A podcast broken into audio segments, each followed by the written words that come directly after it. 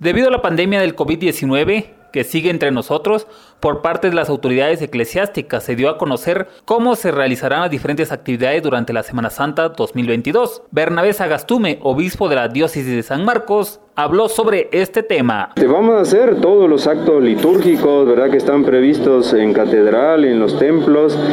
Se van a hacer todos siempre con las medidas de bioseguridad y algunas, eh, lo que sufre todavía son las procesiones, ¿verdad?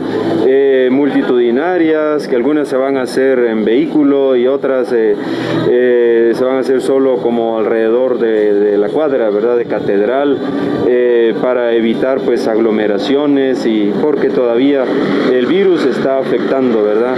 Y tenemos que ser responsables también en eso. Dependiendo también de las condiciones del semáforo, entonces donde el semáforo esté, yo, en naranja, pues será menos restrictivo que donde está en rojo, pero creo que la mayoría todavía está en rojo, ¿verdad?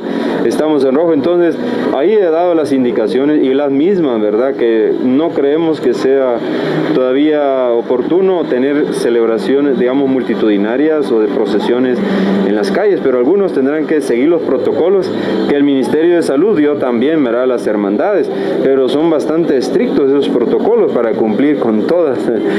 ya queda, ¿verdad? Bajo la responsabilidad sobre todo de las hermandades también. Que sigamos caminando juntos, eh, que confiemos en el Señor, pero que nos cuidemos, que el Señor es nuestra esperanza, ciertamente, eh, y tenemos que, que, confiar siempre en Él, pero tenemos que seguir cuidándonos y esperamos que, eh, que el misterio pascual que vamos a celebrar de la pasión, muerte y resurrección de Jesús, que cada año se actualiza, sea motivo pues de, para fortalecernos en la fe, la esperanza y la caridad. Emisoras Unidas, primera en noticias, primera en deportes.